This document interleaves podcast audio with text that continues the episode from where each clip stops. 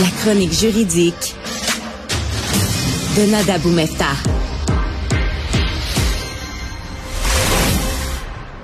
Bonjour Nada. Bonjour. Alors, euh, la suite de la mort de Pierre Coriolan, le coroner veut améliorer la formation des policiers. Oui, je tiens d'abord à rappeler les faits euh, qui sont survenus en 2017. Je tiens à le mentionner. On est en 2022 et toujours l'enquête du coroner en lien avec la mort euh, de cet individu racialisé, donc de peau noire, mais en plus qui a été en situation de crise de santé mentale et qui finalement s'est vu faire abattre euh, par les policiers. Aujourd'hui, on continue à creuser pour savoir quelles auraient été les raisons des actions des policiers dans ce dossier-là et surtout, Mario, quelles sont les choses à améliorer, à changer pour le futur? C'est sûr que la question de formation est ressortie et certaines informations mentionnent que les policiers qui étaient sur place se sur des formations qui datent d'il y a 15, 20 ans, donc pas assez à jour. Et c'est une des questions qu'on verra euh, si on aura des suggestions, des propositions du coroner à améliorer en ce sens-là auprès du service de police de Montréal. Hmm.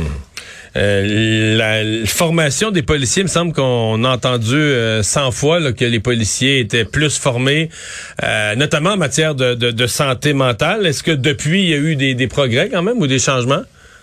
Ben, je pense que déjà, il y a une sensibilisation qui est plus présente, Mario, et c'est pourquoi c'est important, je crois, d'en parler euh, comme ça dans des chroniques où les gens peuvent nous entendre et réaliser en fait l'importance pour les autorités de s'adapter à la clientèle à laquelle ils font face, soit des gens qui peuvent aussi avoir des problèmes de santé mentale, mais on veut s'assurer qu'ils soient bien outillés pour répondre aux besoins de la société.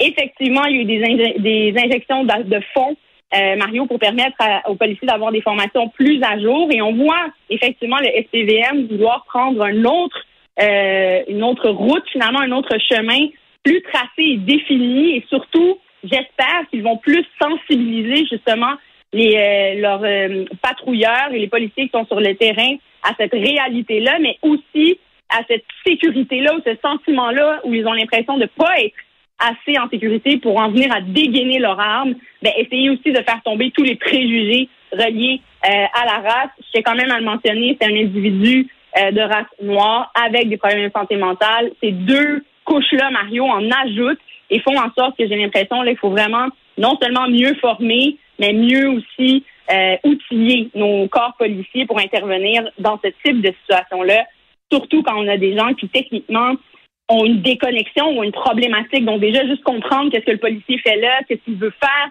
euh, face à nous, le fait qu'il soit habillé, ça, je viens souvent à cet exemple-là, en uniforme policier avec une arme, ben, ça peut être très intimidant aussi, puis créer malheureusement des situations de crise qui escaladent jusqu'à la mort. Revenons là sur ce qui se passe à Ottawa euh, dans les dernières heures, un peu avant les grosses euh, la grosse opération policière. On a vu l'arrestation des de deux des organisateurs de ce convoi de la liberté, euh, Tamara Litch et Chris Barber. Il y en a un autre dans les dernières heures, le Pat King. mais les deux premiers ont déjà fait face à des accusations. Ce qui est intéressant, c'est qu'entre autres dans le cas de Chris Barber, plusieurs accusations, mais c'est pas nécessairement lui qui a commis le crime, c'est d'avoir conseillé à d'autres de le faire.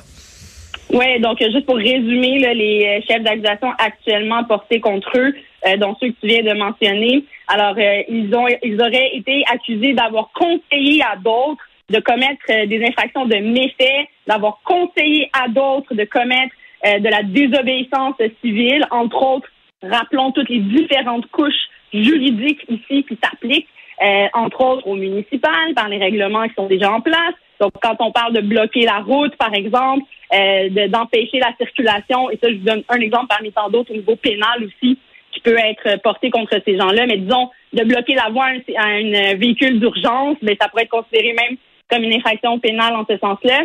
Ensuite, il y a toute la couche, évidemment, des règlements provinciaux, des règlements fédéraux, donc le code criminel s'applique d'un océan à l'autre et donc aussi aux manifestants. Mais on reste dans cet esprit de droit de manifester, mais évidemment dans les règles mises en place et en ajoutant la couche aussi de la loi spéciale finalement que le gouvernement fédéral a décidé d'appliquer, ben ça rajoute un autre niveau de, de, de risque d'accusation. Et ici, on voit effectivement particulièrement des accusations euh, de gestes sans qu'il ne les ait commis lui-même. Mais rappelons que le, le, DPCP devra démontrer hors de tout doute raisonnable chaque élément essentiel de ces infractions-là. Et ils doivent se réveiller quand même tôt le matin pour faire une preuve comme ça, parce qu'il va falloir démontrer finalement, le Vincent, toute la préparation, le conseil. Et c'est là que la preuve au niveau des réseaux sociaux, des partages, des vidéos que ces gens-là auront fait, va devenir pertinente et fera possiblement partie de la preuve qui sera présentée contre eux. Qu'à rappeler qu'ils ont des droits, qu'ils ont des droits au moment de leur, arrestation. Donc, on n'est pas dans un état de dictature où on jette ces gens en prison et qu'on ne les entendra pas. Bien au contraire. Est-ce qu'on va les jeter en prison? Il me semble que les gens des manifestations, c'est toujours un peu, toujours un peu une comédie. Je veux dire, ils, sont encore dans le stationnement du poste de police, puis déjà l'avocat de la défense dit, ben là, faudrait qu'ils sortent, faudrait qu'ils ressortent, faudrait leur redonner leur livre. On, ils savent, on leur a même pas encore dit pourquoi ils étaient arrêtés, puis déjà, faut qu'ils les remettent en liberté. C'est le seul mot qui existe au Québec, là, au Canada, remise en liberté, remise en liberté. Les gens ont même pas le temps de respirer l'odeur du poste de police, de se dire, ouais, j'ai peut-être fait quelque chose de pas correct. On parle déjà de leur remise en liberté. Il me semble que ça va être encore ça. Non? c'est très intéressant comme point, euh, Mario, par contre, que tu amènes. Et ça, ce que ça résonne pour moi, c'est la question de dissuasion ou à tout le moins d'effet punitif d'entrée en détention? C'est sûr que ça a un impact sur qui que ce soit qui rentre en détention. C'est une expérience que, que je souhaite à personne. Euh, c'est sûr que c'est pas agréable, mais euh, tu le dis, au Canada, la remise en liberté, la remise en liberté, ben oui, c'est le principe sur lequel on se base. La détention demeure l'exception et dépendamment des, des accusations auxquelles on fait face, du risque de récidive si on est remis en liberté et le risque aussi que la société en cours euh, face à notre remise en, à la remise en liberté de l'individu, on va en tenir compte dans l'ensemble, mais il faut pas oublier, hein, une fois qu'on fait face à des accusations, et ça, je tiens à mentionner, Mario, les, les autorités ont l'obligation de dire à quelqu'un quelles sont les raisons, et je tiens à le dire. mais des fois, ils ont, des fois, ils ont pas le temps de, des fois, ils ont pas le temps de finir la phrase, il est remis en liberté avant?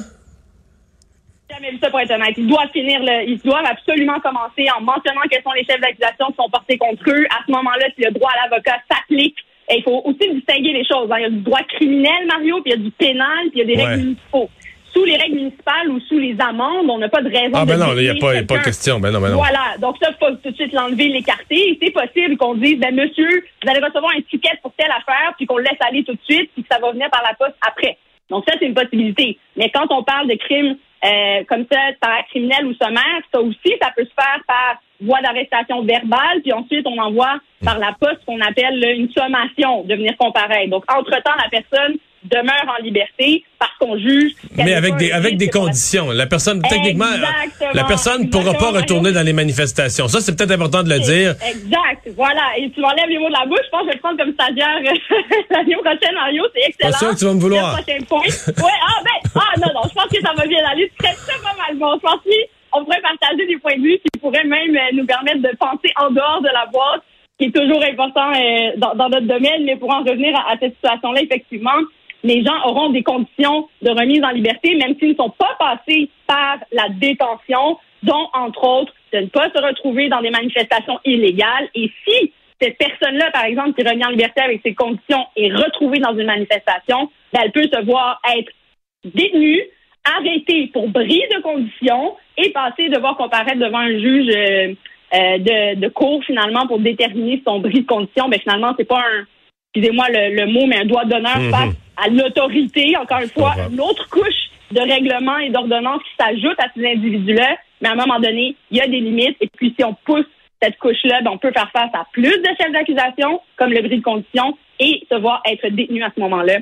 Parce que, justement, on, fait fi complètement de, l'autorité. Et en poursuite, ce qu'il plaiderait, c'est que cet individu-là est beaucoup trop à risque, clairement, ne semble pas respecter les règlements mis en place ni les ordonnances de la Cour. Nada, merci beaucoup. Bonne fin de semaine. Merci. Bon week-end.